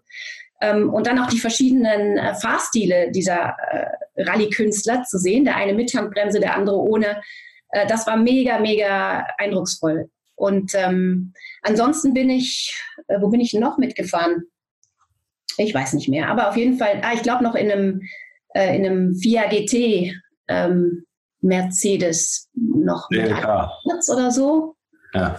Also auf jeden Fall in, in, diversen Rennautos mit diversen Fahrern, die es wirklich können. Und äh, es ist immer wieder ein tolles Erlebnis, für das ich sehr dankbar bin, weil das erlebt man nicht alle Tage. Würdet ihr eigentlich auch so gerne wie ich manchmal neue Länder mit einem Oldtimer erkunden, aber ihr scheut euch die lange Anreise auf Achse oder die teuren Transportkosten? Dann gibt es eine der coolsten Alternativen, von denen ich bisher gehört oder in zahlreichen Artikeln gelesen habe und das sind die Eckis Oldtimer Rally Reisen durch Costa Rica luxuriöse zehntägige Urlaube und zwar in Minigruppen mit Oldtimern, die ihr vor Ort aussuchen könnt. Und nein, mir hat die Sonne nicht den Kopf zerbraten und ich rede jetzt auch nicht vom schättrigen Ford Fiesta der Billo Autovermietung. Ihr habt die Wahl zwischen zum Beispiel Mercedes SL, Porsche 911 oder Range Rover Classic. Und das ist sowas von cool, denn es sind immer maximal vier Autos inklusive Servicefahrzeug unterwegs und es geht natürlich nicht um Geschwindigkeit, sondern einfach nur darum, auf entspannte und ganz wunderbare Art und Weise Land und Leute zu erkennen erkunden und es ist ein Urlaub, also gibt es auch Strandtage. Und wer schon mal in Costa Rica war, der weiß, dass es ein sicheres Reiseland ist mit grandioser Flora und Fauna, mit Vulkanen, Regen und Nebelwäldern und irren, irren Stränden. Und mit den Fotos könnt ihr auf Instagram noch die Freunde zu Hause richtig neidisch machen. Ist ja auch nicht ganz unwichtig heutzutage. Schaut es euch auf jeden Fall mal im Netz an. Und als ich das erste Mal auf der Seite war, konnte ich es gar nicht glauben, dass jemand sowas organisiert. Und dann braucht man noch nicht mal den eigenen Klassiker schmutzig zu machen und mit Rain Range Rover oder R107er SL die Landschaft erkunden. Es könnte schlimmer kommen. Es gibt übrigens verschiedene Routen. Mein Tipp wäre die La Carrera Costa Rica und auf der Route werdet ihr mich früher oder später mitfahren sehen. Das garantiere ich euch. So, jetzt hört ihr hier noch die Webseite und da gibt es eine ganz einfache, nämlich rally-rally.com. Und ganz wichtig, Rally wird hier R-A-L-L-Y geschrieben rally-rally.com. Am besten gleich draufklicken, Seite abspeichern und möglichst schnell buchen, denn es sind kleine Gruppen und Inga und Ingo, die das organisieren, sind wirklich mega nett und Ingo ist auf mich gekommen, weil seine Mitfahrenden immer alte Schule hören. Also Geschmack haben die, die da mitfahren auch und ihr sollt jetzt auch weiter alte Schule hören. Bis bald in Costa Rica. Wann ging das bei dir los mit dem ersten, sagen wir jetzt mal, nicht falsch verstehen, ernstzunehmenden Job, wo du dich quasi von deinen Eltern mal abgenabelt hast und dann selber hinter dem Mikro verantwortlich standst? Wie, wie ging das bei dir los? Ähm, wie ging das los? Ich glaube, also ich weiß, meine ersten, meine ersten Jobs im Motorsport mit Mikrofon, die waren ja mit meinem Dad, weil ich übersetzt habe. So kam es eigentlich dazu, dass wir zusammen okay. auf der Bühne standen ähm, meinen ersten eigenen Auftrag im Motorsport, den hatte ich, glaube ich, ähm, boah. Ich helfe dir schnell, ich helfe dir bei Mercedes. Sportwagen WM, Mercedes, Bühne. Das war gemeinsam hier. Ja, aber dann fangen wir mal damit an. Nee, fangen wir damit an. Also auch mit deinem Vater irgendwie. Also wie das, wie das überhaupt losging, der erste Fernsehjob. War das easy oder war das na, der erste Fernsehjob war später. Also der oder, erste oder, oder mit Mikro, Mikro auf der Bühne, der war das ja. eigentliche Desaster, ganz ehrlich. Das war ein Desaster? Das war ein Desaster, ja. Was? Das, da, kam ich, da kam ich frisch aus Frankreich zurück. Ich habe ähm, ganz, ganz äh, gemäß meiner, meiner Mission, viele Sprachen zu lernen, habe ich direkt nach der Schule ähm, zwei Praktika gemacht. Eins in, in England, drei Monate mit Autosport zum Englisch lernen und eins in Frankreich. Da war ich drei Monate bei Danny Snobek in Manikur und habe dort ein bisschen ausgeholfen und Französisch gelernt. Und ich kam frisch zurück von dort, war also mega fit in Französisch. Ähm, und dann hatte mein, mein, mein Papa eben den, den Auftrag bei der Sportwagen-WM am Nürburgring, war das, gell? Ja. Ja. Ähm, in einem riesigen Kundenzelt ähm, Interviews zu machen mit den damaligen Werksfahrern Jean-Louis Schlesser, Jacques Lafitte, Alain Cudini, Jochen Maas war noch dabei, richtig? Ja. War noch? Mauro Baldi. Ah ja, Mauro Baldi war noch dabei. Auf jeden Fall, die standen alle aufgereiht da oben auf der Bühne. Brownie musste Interviews machen, ähm, aber einige der Herren, wie gesagt, sprachen eben nur Englisch oder Französisch. Ähm, und insofern wurde ich dann gerufen zum Übersetzen. Und ich habe mir natürlich gedacht, ach, super, jetzt bin ich so fit im Französischen, habe die ganzen Franzosen da stehen, das mache ich mit links. Dann bin ich mit ihm da hochgeklettert auf die Bühne und ähm, das Interview ging los. Magst du es erzählen aus deiner Sicht? Äh, ja, sagen wir mal, ich kürze es jetzt mal ab. Das ging alles los und plötzlich hat die Maren irgendwie nichts mehr rausgebracht. Da war nichts mehr zu hören, außer rumgezappel. Und dann hat der Jochen Maas die Situation relativ schnell erfasst, ist ihr beigesprungen und plötzlich lief das wieder. Das war nur eine Brücke, die zu überschreiten war. Und das war der Moment, wo die Maren eigentlich so, ich will sagen, ins kalte Wasser geschmissen worden ist. Ja, ich kann dir da oben, die hat da oben, die hat da oben gestanden, plötzlich ist ihr klar geworden, da gucken 100 Leute zu in dem, in dem, in dem Zelt oder 500, was weiß ich. Und da fehlte einfach dann äh, die, die, Connection dahin, ja, irgendwie. Ja. Und sie stand da und es ging nichts mehr weiter. Es ist in der Tat so gewesen, dass ich, ich habe mir nie darüber Gedanken gemacht. Ähm, ich habe meinen Vater so oft auf der Bühne stehen sehen, vor so vielen Leuten reden. Ich habe irgendwie immer gedacht, das geht so mit links. Ich habe mir da nie Gedanken drüber gemacht. Und dann ähm, der Grund für diesen Blackout, warum ich plötzlich nichts mehr gesagt habe, war, dass ich tatsächlich, also die erste Frage wurde gestellt an eine meiner Franzosen und ich wollte die Frage übersetzen und hörte meine Stimme das erste Mal über Mikrofon und habe mich so erschreckt. Ich habe mich so erschreckt über meine eigene Stimme, dass augenblicklich weg war. Also es war alles weg in meinem Kopf. Ich wusste nicht mehr, was die Frage war. Und somit wusste ich auch nicht mehr, was ich jetzt übersetzen soll. Und habe halt da im Moment gestanden, ziemlich ratlos. Und da hat der Jochen Maas glücklicherweise äh, die Initiative ergriffen und hat die Frage auf Englisch dann übersetzt an, an den Franzosen, der das natürlich genauso gut auf Englisch verstand. Und hat, hat mich da erstmal mir Zeit gegeben, mich wieder zu rappeln. Und das hat dann auch funktioniert. Ich habe dann auch, glaube ich, ähm, bin dann wieder wieder zu mir gekommen und habe das Ganze noch einigermaßen in Ordnung zu Ende gebracht. Aber ich bin dann von dieser Bühne gestiegen und bin dann als erstes ähm, zu meinem Vater hin und habe gesagt, Brownie, ich glaube, du hast das gesehen. Ähm, ich werde da nicht in deine Fußstapfen treten. Das ist nichts für mich. Ich gehe nie mehr wieder auf eine Bühne. Das waren meine Worte damals. Und was habe ich dann 25 Jahre lang gemacht danach? immer wieder. Bühne gegangen. was aber auch daran lag, dass es gab zu der Zeit Leute, die echt an mich geglaubt haben und die gesagt haben, du, ich möchte, dass du den gleichen Job ähm, wieder machst auf der IAA für uns, vor großem Publikum. Ich ähm, weiß auch, wer das war, Marc. Weiß genau, wer es war, genau. Das war der Norbert Haug von Mercedes ja. damals. Und äh, der hat gesagt, Maren, äh, wir hatten eigentlich geplant, dich einzusetzen in der gleichen Funktion auf der IAA ähm, mit deinem Vater zusammen und ich will, dass du das machst. Und dann habe ich gesagt, aber Norbert, du hast gesehen, was das für ein Desaster ist. Ich kann das nicht. Und er hat gesagt, du kannst das. Und wer den Norbert Haug kennt, der weiß, wenn der sagt, du kannst das, dann widerspricht man da nicht, sondern dann tut man alles, was geht, um das zu können. Und ich habe mich dann tatsächlich auf meinen nächsten Auftritt auf der IAA sehr akribisch vorbereitet, ähm, mit allem, was dazugehört. Und habe ehrlich gesagt in der Zeit auch gelernt, wie wichtig eine gute Vorbereitung ist für so einen Auftritt. Ja, aber man glaubt, man kann das so ohne weiteres machen. Ähm, aber das kann gut gehen, es kann aber auch wahnsinnig schief gehen. Und wenn man ähm, dann nicht die richtigen Leute an der Seite hat, die einen wieder äh, auf die Beine holen, dann lässt man das ganz schnell sein für die Zukunft. Und ich bin sehr dankbar dafür, dass ähm, eben der Norbert damals an mich geglaubt hat, weil äh, ich glaube, all die Jobs, die ich gemacht habe in all den Jahren, die hätte ich nicht gemacht ohne ihn in diesem Moment. Mhm. So ist es. Ja. Und Ehre wem Ehre gebührt. Ehre wem Ehre gebührt, ja? Absolut, muss man sagen, ja. Ich weiß auch noch, als ich meinen ersten Fernsehjob hatte, 96 für Vox, Live-Interviews äh, Live, äh, in der Boxengasse bei der ITC, war ich auch mega aufgeregt und so, tolles neues Kapitel. Ja, du warst ja schon vorher beim DSF, gell? Nein, nein, nein, danach. Vox war mein erster Fernsehjob, 96. DSF ja. war viel später. Ja, ja, ja, ja, genau. richtig. Und das erste, der erste Fernsehjob und direkt Live-Interviews auf allen Sprachen. Also Italienisch, Französisch. Damals waren ja dann noch ähm, die ganzen Italiener unterwegs mit Alpha und so. Ähm, dafür habe ich übrigens auch extra Italienisch gelernt, nur für diesen Job. Ähm, und dann bin ich als erstes, beim ersten Rennen, bin ich zu Norbert Haug hin und habe gesagt, Norbert, muss ich dir jetzt sagen, ich glaube nicht, dass ich hier stehen würde, wenn, wenn du damals nicht ähm, mich überredet hättest, das doch nochmal zu probieren. Und letztlich bin ich dafür echt sehr dankbar, weil die Geschichte für Vox war eigentlich der Auftakt für eine echt spannende ähm, und tolle Zeit beim Fernsehen. Ja, Wahnsinn, beeindruckend. Also man sieht jetzt, was bei, was bei euch in der Familie Vorbereitung bedeutet. Irgendwie, du, du lernst für einen TV-Job eine eigene Sprache. Ja, genau. als, als, Kassettenkurs im Auto habe ich Italienisch gelernt. Okay, na gut, also das wird bei mir nicht reichen. Ähm, Herr Braun, wie haben Sie die Karriere von Ihrer Tochter so be begleitet oder verfolgt? Konnten Sie Tipps geben oder, oder hatte sie hat, hat schnell gesagt, du, ich mache das jetzt so, wie ich es möchte? Ach, da kommt dann ganz schnell der Moment, wo du selbst als Vater feststellst, äh, lass das Kind mal alleine laufen. Äh, sicher gibt es Tipps bis zu einem gewissen Punkt, aber dann kommt auch der Punkt, wo die Maren äh, sich abnabelt oder wo überhaupt sich eine Tochter oder auch ein Sohn abnabelt ähm, und ähm, sagt, okay, liebe Alte, gehen, ich gehe jetzt mal meinen eigenen Weg. Und die Maren hat sich ja dann auch von zu Hause verabschiedet, ist in Richtung München abgedriftet ähm, und hat sich dort eine Wohnung genommen, hat beim DSF einen Job begonnen, hat dort eine Sendung moderiert, die ist, glaube ich, Motodrom, wenn mich nicht alles täuscht.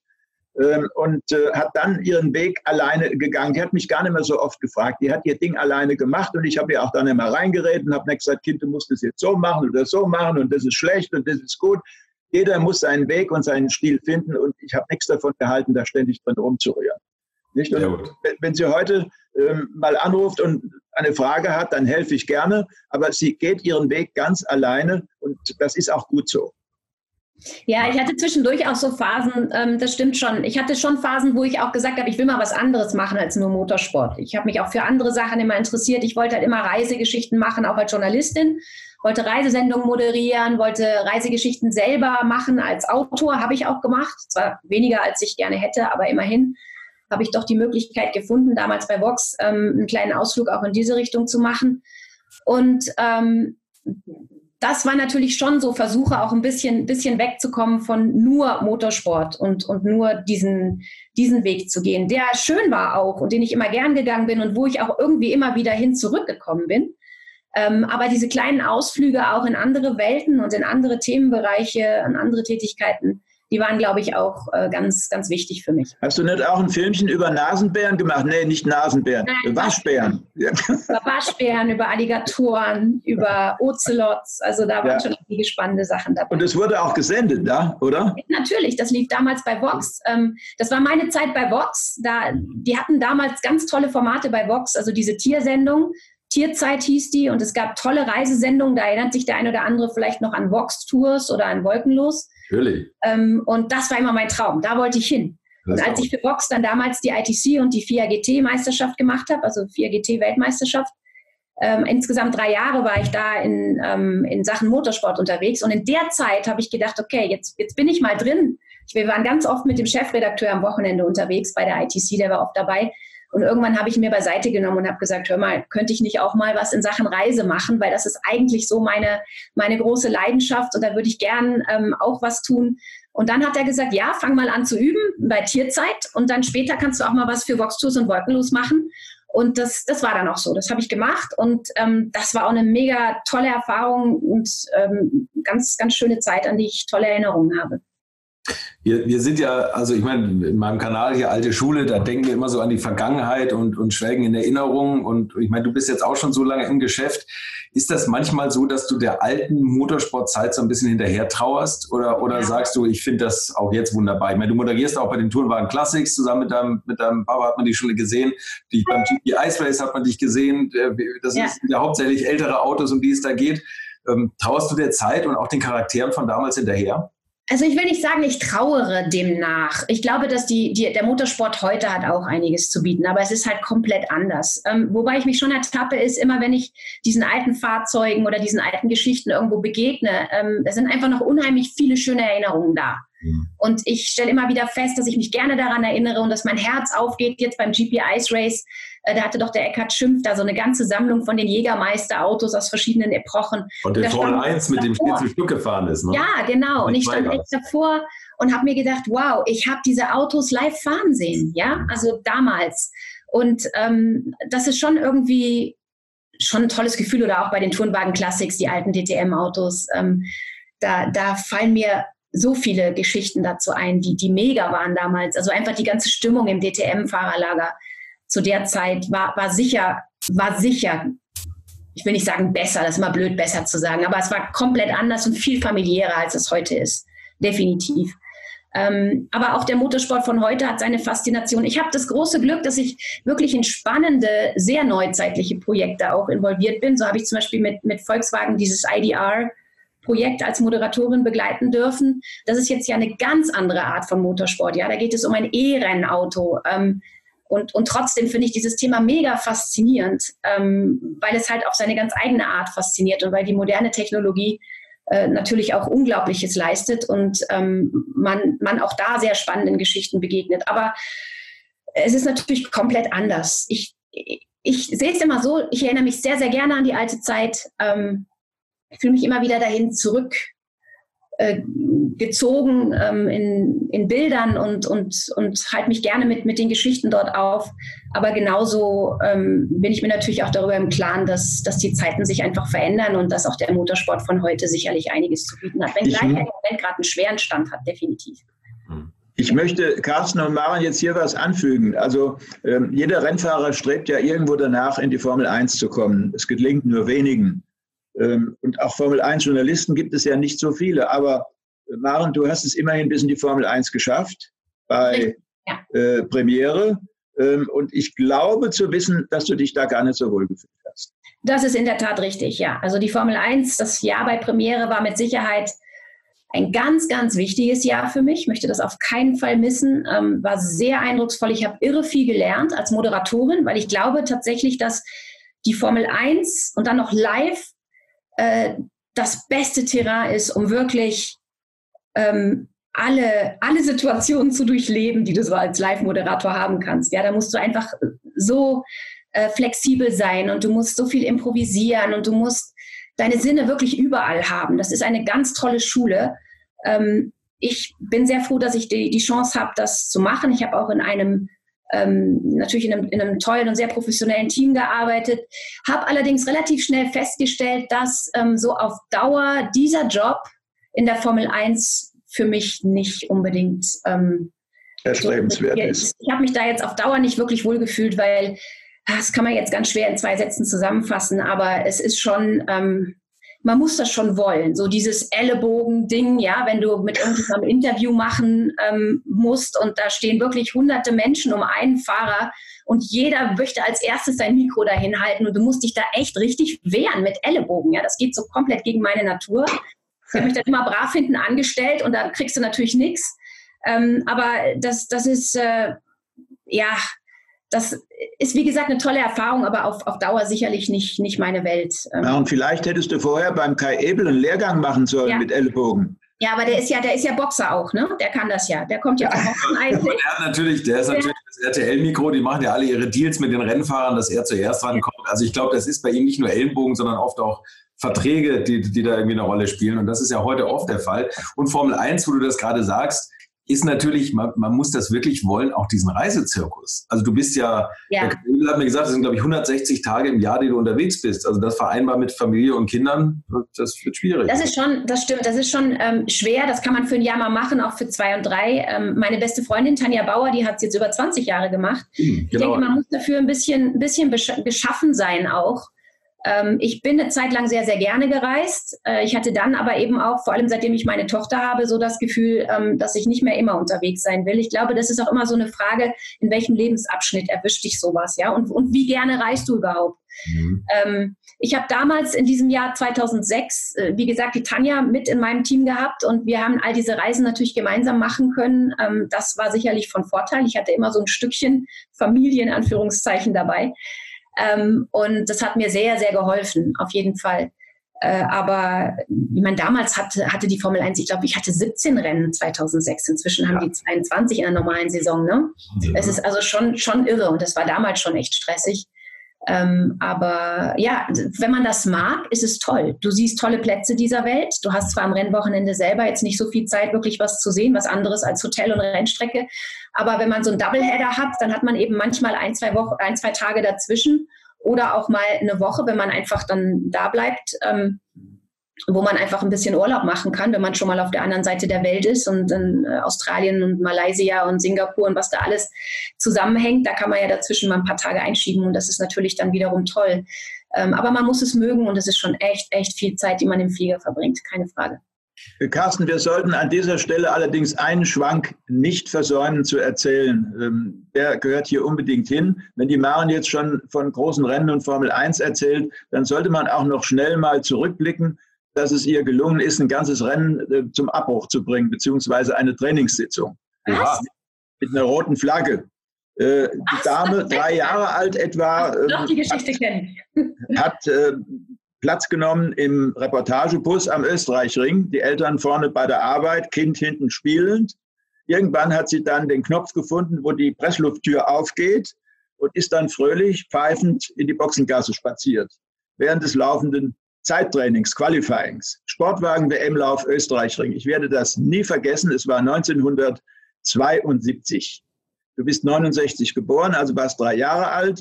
Ähm, und äh, dann kam der Rennleiter zu mir gerannt und hat gesagt, geh sonst mal sofort durch. Da läuft der Kind durch die Boxengasse, muss sofort da weg, sonst müssen wir abbrechen. Ich sage, ja, ich weiß auch nicht, wo das Kind hingehört, bis wir gemerkt haben, dass es unser eigenes war. Aber da hat er schon die rote Flagge rausgehalten und die Maren wurde dann äh, einkassiert und weggezogen, bevor dann der nächste Ferrari da reingedonnert ist. Äh, das war eine heiße Nummer, die wir dann Jahre später, ich glaube 2012, mit dem Alex Wurz bei einer Fernsehsendung am Österreichring nochmal ausgebreitet haben. Dazu gibt es übrigens auch ein Bild mit mir, mit der Maren und mit dem Alex Wurz und mit der Fernsehkamera. Das war die Geschichte mit der Speed Gang, gell? Das war Ja, cool. ja. Ja. Das war meine Zeit bei Servus TV. Da muss ich echt sagen, also Servus TV, das war so äh, vom, vom also das, das ganze Kapitel gesprochen, ja. Äh, Das, das war die schönste Zeit beim Fernsehen, echt. Ähm, Bei Servus TV habe ich die Jahre 2010 bis 2014 verbracht und hatte die Möglichkeit, ähm, da einige sehr spannende Projekte ähm, zu begleiten und vor allem Rennserien äh, kennenzulernen. NASCAR? Als Moderatorin, die ich vorher nicht kannte, wie zum Beispiel äh, die NASCAR Sprint Cup Series, hieß sie damals noch. Ähm, und das war schon echt eine, eine mega Erfahrung. Also ich habe ja, als ich damit angefangen habe, mit Servus TV, mit NASCAR, schon viel gesehen im Motorsport und dachte, ich kenne mich echt aus, aber das ist eine komplett neue Welt. Und ähm, dank Servus TV hatte ich die Möglichkeit, da sehr tief einzutauchen. Wir haben damals äh, die komplette NASCAR-Saison begleitet mit einer wöchentlichen Magazinsendung. Die haben ja irgendwie 36 Rennen im Jahr oder so, also wirklich fast jedes Wochenende. Haben immer eine Highlight-Zusammenfassung gemacht und waren aber ein paar Mal im Jahr auch dort vor Ort, um so ein bisschen Hintergrundberichte zu drehen und mal mit dem einen oder anderen äh, zu reden auch und mal bei einem Team vorbeizuschauen und uns einfach ein paar Sachen auch ähm, erklären zu lassen, beziehungsweise unseren Zuschauern zu erklären. Ähm, war eine ganz, ganz tolle Erfahrung. Dann war ich noch bei der, mit der Rallye-WM auch zwei Jahre unterwegs mit Servus TV, auch eine sehr schöne Erfahrung. Und dann habe ich sogar noch Red Bull Cliff Diving moderiert. Das war auch sehr eindrucksvoll. Mal genau der Kontrast zum Motorsport. Kein Lärm, alles ganz still. Und plötzlich springt da einer aus äh, 25 Metern Höhe und dreht da zahllose Loopings und Saltos und Schrauben und was weiß ich. Ähm, sehr faszinierend. Und äh, ja, genau. Und dieser Abstecher zu der Speed Gang, die Red Bull Speed Gang gehörte zu einem Fernsehformat, da ging es so ein bisschen ähm, spaßig eigentlich. Ähm, immer rund. Da gehörten die ganzen, die ganze österreichische Mafia rund um Alex Wurz, äh, Dieter Quester, ähm, Heinz Kinnigartner, äh, ich glaube, war der Gerhard Berger auch dabei. Auf jeden Fall eine ganze Truppe von Red Bull-Rennfahrern natürlich und Österreichern und die haben da immer Spaß gemacht und haben sich irgendwie ganz besondere Wettrennen geliefert und wir durften das mal einen Tag lang begleiten. Der, der Brownie und ich. Naja, so hast du dann auch nach langer Zeit wieder Kontakt zu deinem Patenonkel bekommen, gell? Richtig. Ja. Dr. Marco. We weißt schon noch, wer das ist, ne? Ja, natürlich. Mein Taufpate, Dr. Marco. Ich sollte ja ein Junge werden und Marco heißen. Deshalb hast du ja? Ja, ich weiß noch, wie, wie das Krankenhaus anrief bei mir in der Redaktion. Äh, Herr Braun, gratuliere, Sie haben eine Tochter. Und dann äh, hat äh, man äh, mir gesagt, ich hätte nur gesagt, so, so, und habe wieder aufgelegt. und hinterher ist mir erst eingefallen, mal zu fragen, wie es der Mutter geht und wie es der Tochter geht. Kind, ja. War nicht bei der, bei der Geburt dabei, wie man das so macht? Nein, ich, ich hatte Termin, es ging nicht. Und wir haben das damals sehr burschikos gehandhabt. Ich war schon in Köln, meine Frau noch in Wiesbaden. Äh, Die hat im gleichen Hospital übrigens die Maren zur Welt gebracht wie die Mutter Rosberg den äh, kleinen Nico, Nico. Ähm, das Rotkreuz-Hospital an der schönen Aussicht oben. Ich weiß das doch das ganz genau. Das war lustig übrigens. Schau, wir sind im selben Krankenhaus geboren, was ich nicht wusste. Aber wir hatten beide denselben Premiere Grand Prix. Nämlich, äh, ich glaube, es war Bahrain, ne? In 2006. Ja, der Nico, sein erstes Rennen. Du, du, und, und ich meine ersten Moderation für Premiere Genau. Also nette Geschichte, im selben Krankenhaus geboren und äh, auch der erste Grand Prix Premiere für beide. Wunderbar. Mehr kann man nicht, mehr kann man nicht verlangen. Ja. Und dann ist er auch ja, also wie gesagt, ich bin heute froh, dass ich die Tochter habe und der Sohn wäre auch gut gewesen, aber die Tochter ist, glaube ich, noch besser am Ende. Ah, also ja Glück gehabt. Tochter, also ja, habe ich mich gut aus der Affäre gezogen. Ja? Absolut. Sehr gut. Gibt es eigentlich irgendwas, Herr Braun, wo Sie, wo Sie Ihre Tochter drum beneiden aus der heutigen Sicht des, des Jobs, den sie macht? Also sei es die technische Ausstattung, da haben wir schon so oft drüber gesprochen, dass sie aufs Klo rennen mussten, um die Autos zu sehen. Oder ich meine, nun hatten sie natürlich eine professionelle Rundentabelle, die sie jedes händisch abgedatet bekommen haben. Und, und diese Romantik ist vielleicht auch ein bisschen verloren gegangen, dass man da mit der ganzen Familie auftauchen kann. Aber gibt es irgendwas, wo Sie sagen, Mensch, das hätte ich gestern äh, damals lieber gehabt? Nö, eigentlich nicht. Ähm, ich bin mit dem zufrieden. Äh, was ich habe und war mit dem zufrieden, was sie hatte. Da gibt es keinen Neid. Der einzige Neid, der da ist, ist der, dass sie am Chiemsee, Chiemsee wohnt und einen See vor der Haustür hat und dort frühstücken kann, schwimmen gehen kann, alles Mögliche machen kann.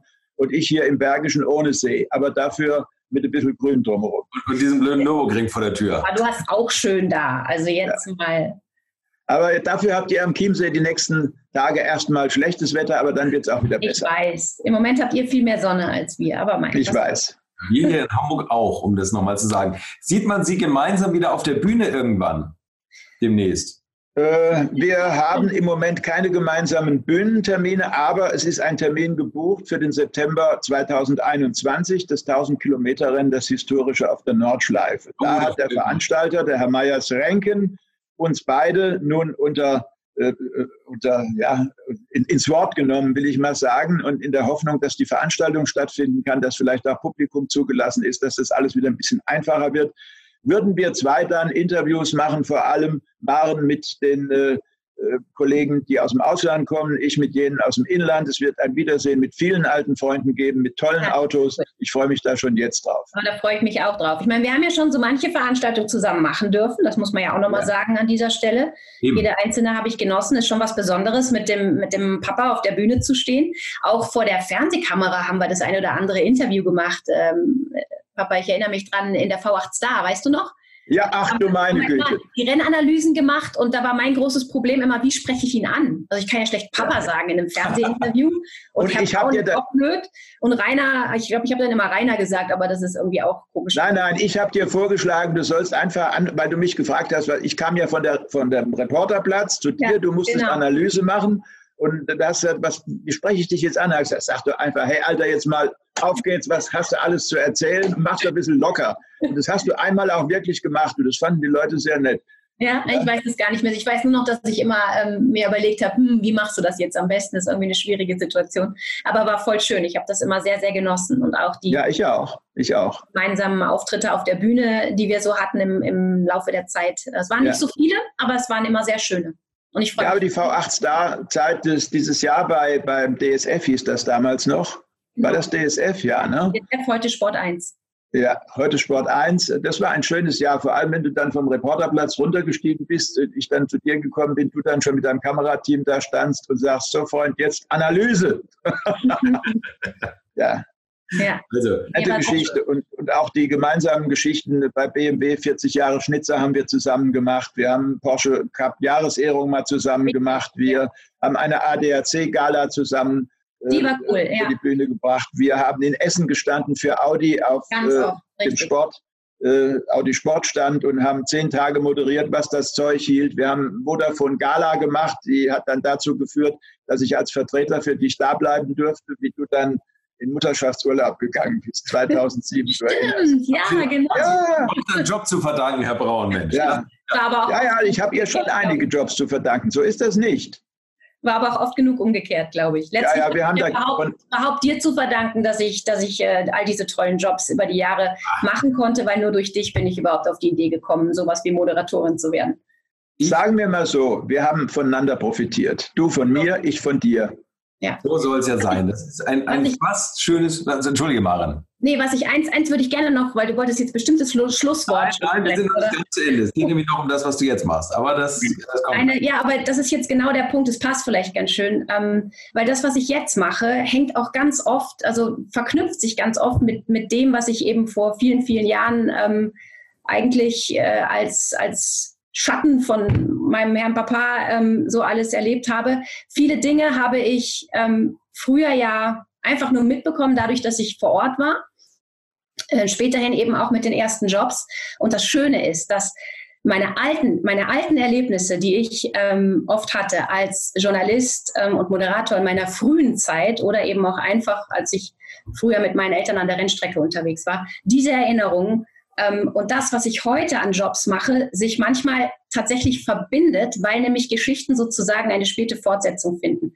Zum Beispiel ähm, mit Porsche hatte ich die, das große Vergnügen, die Rückkehr nach Le Mans 2014, als das LMP1-Projekt ähm, gestartet ist. Und dann waren die ja vier Jahre in Folge in Le Mans.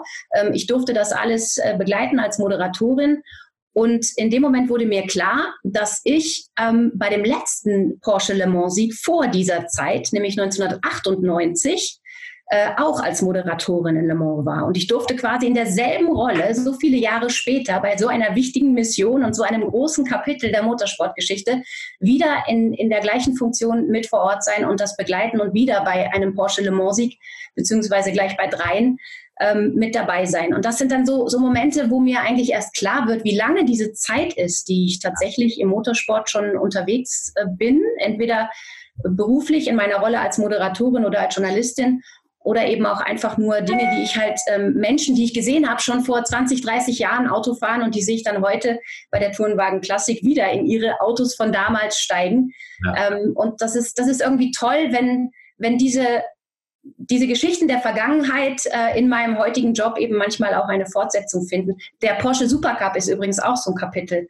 Letztes Jahr war ich mit dem Porsche Supercup eine komplette äh, Saison unterwegs und ähm, das war auch wie eine Rückkehr zurück in eine alte Heimat, denn 1994 war ich in einer ähnlichen Funktion auch schon äh, mit dem Porsche Supercup ähm, für zwei oder drei Jahre äh, mit dem Mikrofon im Einsatz und ähm, das war halt schon echt eine, was ist denn da jetzt los? Mein Hund macht, Entschuldigung, der hat mich jetzt irritiert, weil das er träumt.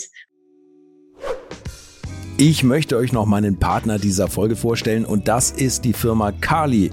Und die machen etwas, wovon ich lange geträumt habe, nämlich immer, wenn ich mal wieder große Rechnungen für kleine Arbeiten am Auto präsentiert bekommen habe.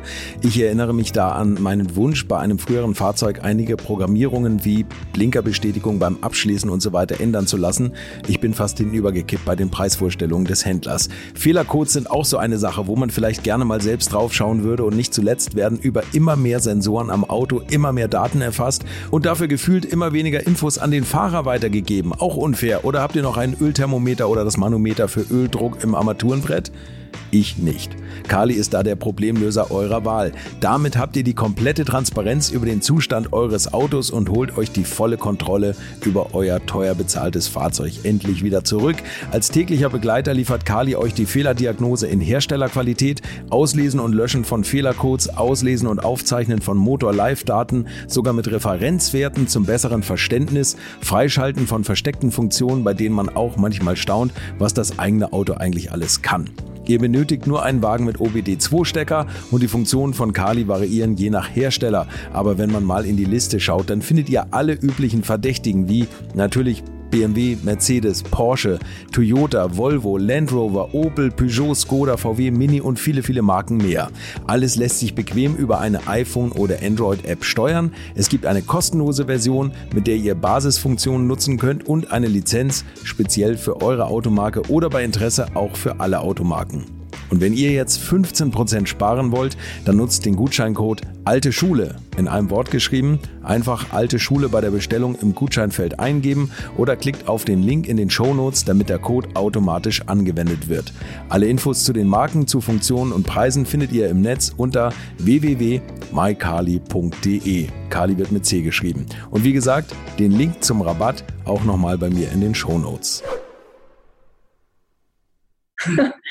ähm, Ja, also das, das war auch so, so, eine, so eine Geschichte, wieder, Wiederkehr in, in eine alte Heimat sozusagen. Und es ist toll zu sehen, äh, wie viele Jahre da tatsächlich Motorsportgeschichte in mir gespeichert sind und immer wieder, immer wieder zum Vorschein kommen, wenn, wenn da die Erinnerungen geweckt werden. Es ist immer wieder schön, darauf zurückzublicken. Was für eine, eine tolle Familiengeschichte und, und das geht ja vielleicht auch weiter. Also ich meine, du hast ja jetzt auch ein, ein Kind, wie alt, äh, Junge oder Mädchen? Äh, Mädchen. Die, Mädchen. Die, ist, die ist zwölf, wird 13 jetzt im September. Ist sie auch schon mit Jetzt kommen bald die Freunde ins Haus. Halleluja. Ja, lange wird es nicht mehr dauern, ich sag's dir. Genau. Ist die auch schon mit an der Strecke gewesen? Oder tritt die in, in Mamas Fußstapfen und in Opas? Ähm, nee, also sie ist ein, zwei Mal dabei gewesen, gell, Papa? Sie war mit dir am Nürburgring mal unterwegs. Das hat ihr gar nicht gefallen. Das hat, hat sich total gelangweilt. Sie hat sich gelangweilt und sagt, sie will wieder nach Hause. da war ich natürlich total im Stress, da konnte ich mich gar nicht um sie kümmern. Und ähm, äh, insofern hat der, hat der Brownie dann die Funktion äh, übernommen, sie ein bisschen rumzuführen oder ihr das eine oder andere zu zeigen. Aber ich glaube, so richtig gepackt vom Racing. Ich war, ich war, Maren, ich war erschüttert, weil ich bin stolz dahin marschiert mit dem Kind an der Hand, ja, mit dem Enkelkind, habe überall vorgestellt, Enkelchen hier und da und dort und ich habe ein Desinteresse festgestellt. Ich sage, das alles, Julie. Und, also das war nichts, das war nichts. Die Kinder heute, die, die, die halten, behalten das ja nicht für sich, sondern die lassen ja jeden teilhaben am eigenen Desinteresse. Ne? Das ist ja, das ja ist so. Also sie, sie hat es nicht so mit den, mit den Autos und mit dem Motorsport. Sie ist eine ganz tolle Schwimmerin. Das ist, glaube ich, so mehr ihre, ihre Welt. Die schwimmt mir schon davon, da komme ich nicht mehr hinterher. Ähm, und äh, ja, ansonsten, ich, ich glaube, das Ding ist einfach, dass ich sie halt nicht, ähm, so wie mein, meine Eltern mich früher ständig mit zur Rennstrecke genommen haben, sondern ähm, ich habe sie eigentlich äh, sehr bewusst immer eher daheim gelassen, weil ich einfach am Wochenende keine Zeit habe. Mich Geht ja auch nicht mehr, genau. Es ist ja eine andere genau Zeit. So. Ich bin da echt immer im Stress und was soll ich sie damit rumzerren? Ähm, zumal das auch heute nicht mehr so einfach ist, einfach einen Tag früher aus der Schule zu gehen. Ich muss ja meistens schon Donnerstag oder Freitag los. Äh, früher habe ich oft freitags gefehlt in der Schule. Gell? Das war früher nicht so, nicht so schwierig, Papa. Da habe immer Entschuldigung geschrieben, ne? Genau, genau. Aber heute ist das nicht mehr so einfach. Insofern, ähm, ja, ich denke. Aber du gibst, du gibst die, de, dein Wissen und dein Können, gibst du, wenn es nicht an die eigene Tochter geht, anderen Leuten weiter. Du, du ähm, coachst auch Moderatoren, oder? Äh, ja, es ist in der Tat so. Ich habe äh, irgendwie ähm, mir gedacht, ich muss jetzt mal ähm, auch auf dieser Webseite ein bisschen widerspiegeln, äh, was, was mich so umgetrieben hat die letzten Wochen und Monate. Ich habe mich nämlich tatsächlich mal hingesetzt. Ich habe schon sehr lange den Wunsch, ähm, meine ganze Erfahrung, mein Wissen, das ich gesammelt habe über die letzten 25 Jahre ähm, weiterzugeben an andere Leute, die eben auch vor Publikum oder vor der Kamera reden wollen, müssen, wie auch immer. Ich habe mir da, glaube ich, ein ganz spannendes Trainingskonzept ausgedacht, das ich auf der Seite so ein bisschen anreiße, ähm, bei Interesse natürlich auch gerne nochmal vertiefe.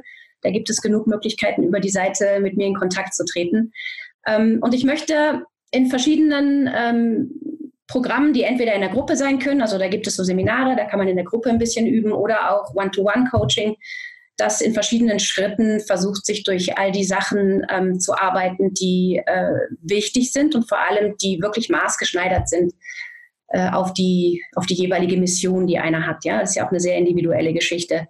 Und das wird dann halt individuell immer angepasst und mit Inhalten gefüllt, je nachdem, was, was du vorhast und wo du hin willst und wo du auch jetzt schon stehst. Dein Vater, der hat früher, also von Stefan Belloff angefangen und den Hans-Georg Bürger, da haben wir lange drüber gesprochen, hat er sich auch immer jungen Rennfahrern angenommen. Und ich habe neulich mit dem Manuel Reuter gesprochen und da hat er auch bei den Ford Junioren erzählt, dass der, der erste Coach, den er hatte, was Medienarbeit anbelangt, war dein Vater oder Rainer Braun. Und, und äh, machst du sowas auch eigentlich? Hast du schon mal junge Rennfahrer gecoacht, medienmäßig?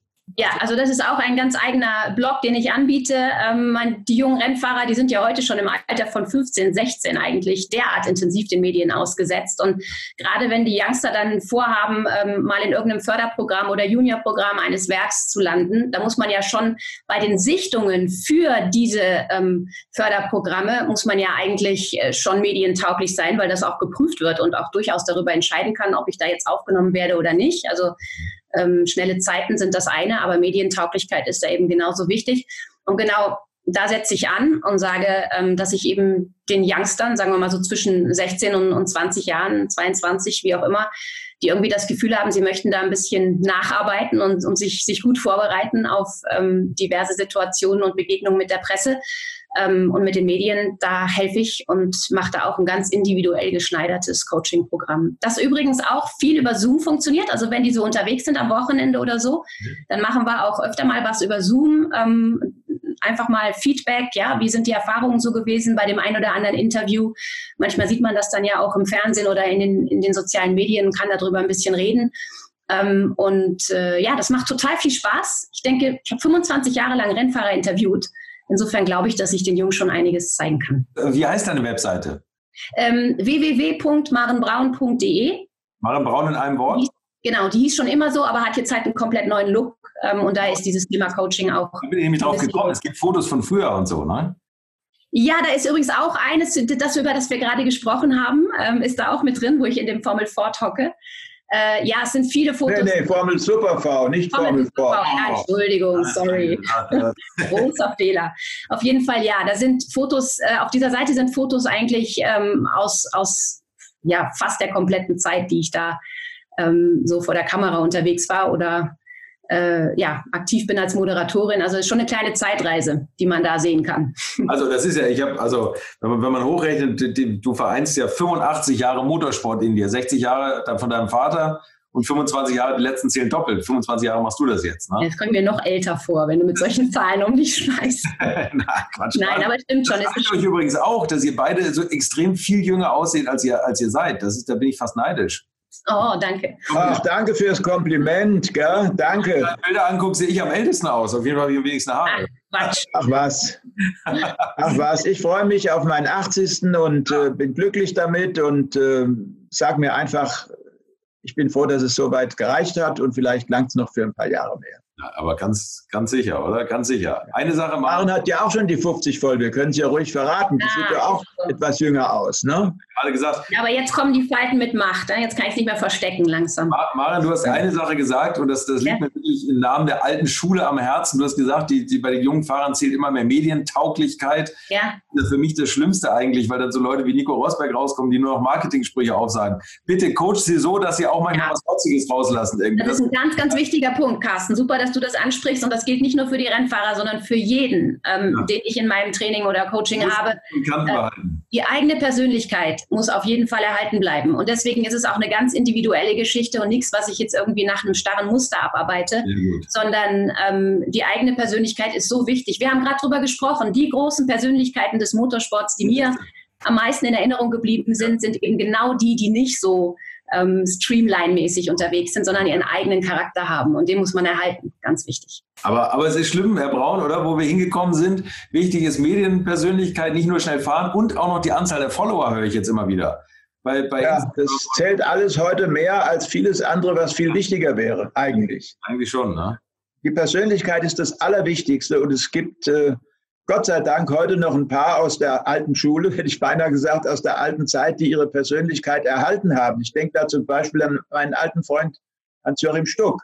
Ich denke auch an Helmut Marko, der noch immer so schlürft durch die Gegend wie vor 40 oder 50 Jahren. Ja? Und, und ich finde, Sebastian Vettel hat bei Ferrari auch immer gut äh, durchblicken lassen, dass er nicht so zufrieden mit der Gesamtsituation ist. Ja, und ich denke auch an Harald Groß, der sich nie verändert hat, der immer sein eigenes Ding gemacht hat und der, der Ruhrpott-Kumpel war, der, äh, der ist, der immer war.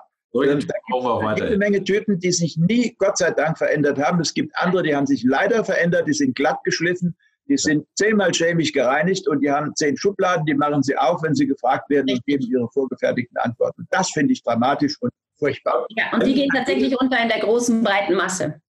Jede ja. Marketingabteilung sollte bei mir auf die Seite gucken und zum Beispiel die Kommentare unter Christian Menzels Podcast und die Aufnahmen. Das ist auch so einer. Das ist auch so einer, der mit beiden Füßen im Leben steht, der sich nie hat verbiegen lassen, der immer sagt, was er denkt, dazu auch noch lustig und fröhlich ist. Solche Leute brauchen wir. Ja, aber ja. man muss Ahnung haben. Man muss wissen, wovon man spricht ja. und dann kann man sich auch was erlauben und dann kann man auch Sprüche raushauen. Ja. Und das, Maren, gibst du aber sicherlich mit. Von daher. Ja, ja auf jeden nur, Fall. Mit, mit Blödsinn allein geht es auch nicht. Das muss alles passen. Von jedem eine Brise dazu, die ganze Mischung macht's und dann hast du den super Typen. Das Absolut. und da gibt es einige davon im Motorsport und wir sind froh, dass wir ganz viele davon haben kennenlernen können im Laufe der Zeit. Richtig, Brownie? Jawohl, und da bin ich verdammt dankbar dafür. Ja. mit allen habe ich heute noch ein herzliches Verhältnis. Und jeder, der uns verlässt, das ist für mich wie ein Stich ins Herz.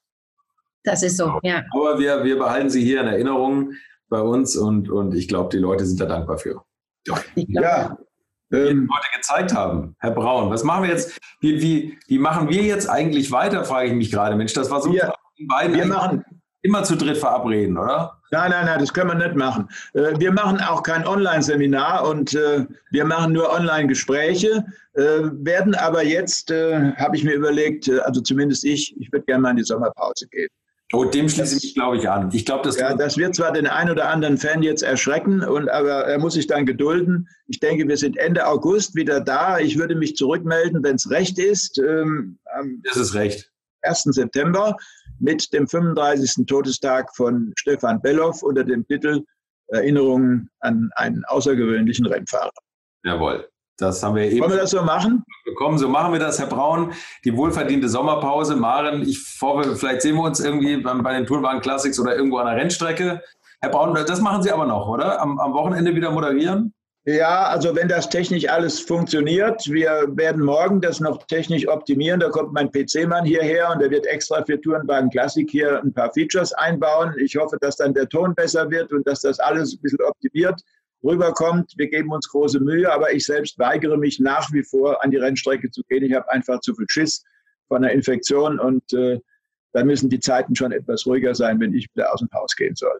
Ist auch richtig so. Wir wollen ja noch lange was von Ihnen und Ihren Geschichten haben. Hm. Ähm, tja, damit sind wir eigentlich durch, würde ich sagen. Hat mir ganz viel Spaß gemacht mit, mit Ihnen und euch beiden. Und ich hoffe, ja. Wir, wir sehen uns bald mal im, im realen Leben, Maren und, und Herr Braun. Und äh, dann eine schöne Sommerpause. Vielen Dank Danke. für eure Zeit und dann bis bald. Ja, ja danke, Maren dass ich sein durfte. Hat mir viel Spaß gemacht. Ja, und machen dir am Chiemsee, dir an der Family gute Zeit. Wir funken demnächst mal wieder, wie immer, jede Woche mindestens dreimal. Und äh, lieber Carsten Arndt, auch äh, für Sie gute Erholung in den nächsten drei Wochen oder vier Wochen. Und wir sehen uns und hören uns dann wieder am 1. September. Bis dahin. Alles Gute, bis dann. Tschüss. Ciao. Ciao. So, jetzt wissen wir, was bei Familie Braun so los ist. Hier nochmal die Webadresse von der Tochter www.marenbraun.de. Alles in einem Wort geschrieben. Dort findet ihr Fotos zu dem, worüber wir heute gesprochen haben. Und ebenso Fotos wie auch das Video zu diesem Podcast findet ihr natürlich auf meinem Alte Schule YouTube-Kanal, den ihr auch gleich mal abonnieren solltet, wenn ihr es noch nicht gemacht habt. So, das war's für diese Woche. Wir hören uns nächste Woche wieder, dann mit einem neuen Podcast. Bis dahin macht's gut und schöne Ferien, wenn ihr noch keinen Urlaub hattet und bleibt gesund. Infos, Bilder und alles Wissenswerte unter der Internetadresse www.alte-schule-podcast.de. Alte Schule ist ein Podcast aus den WakeWord Studios.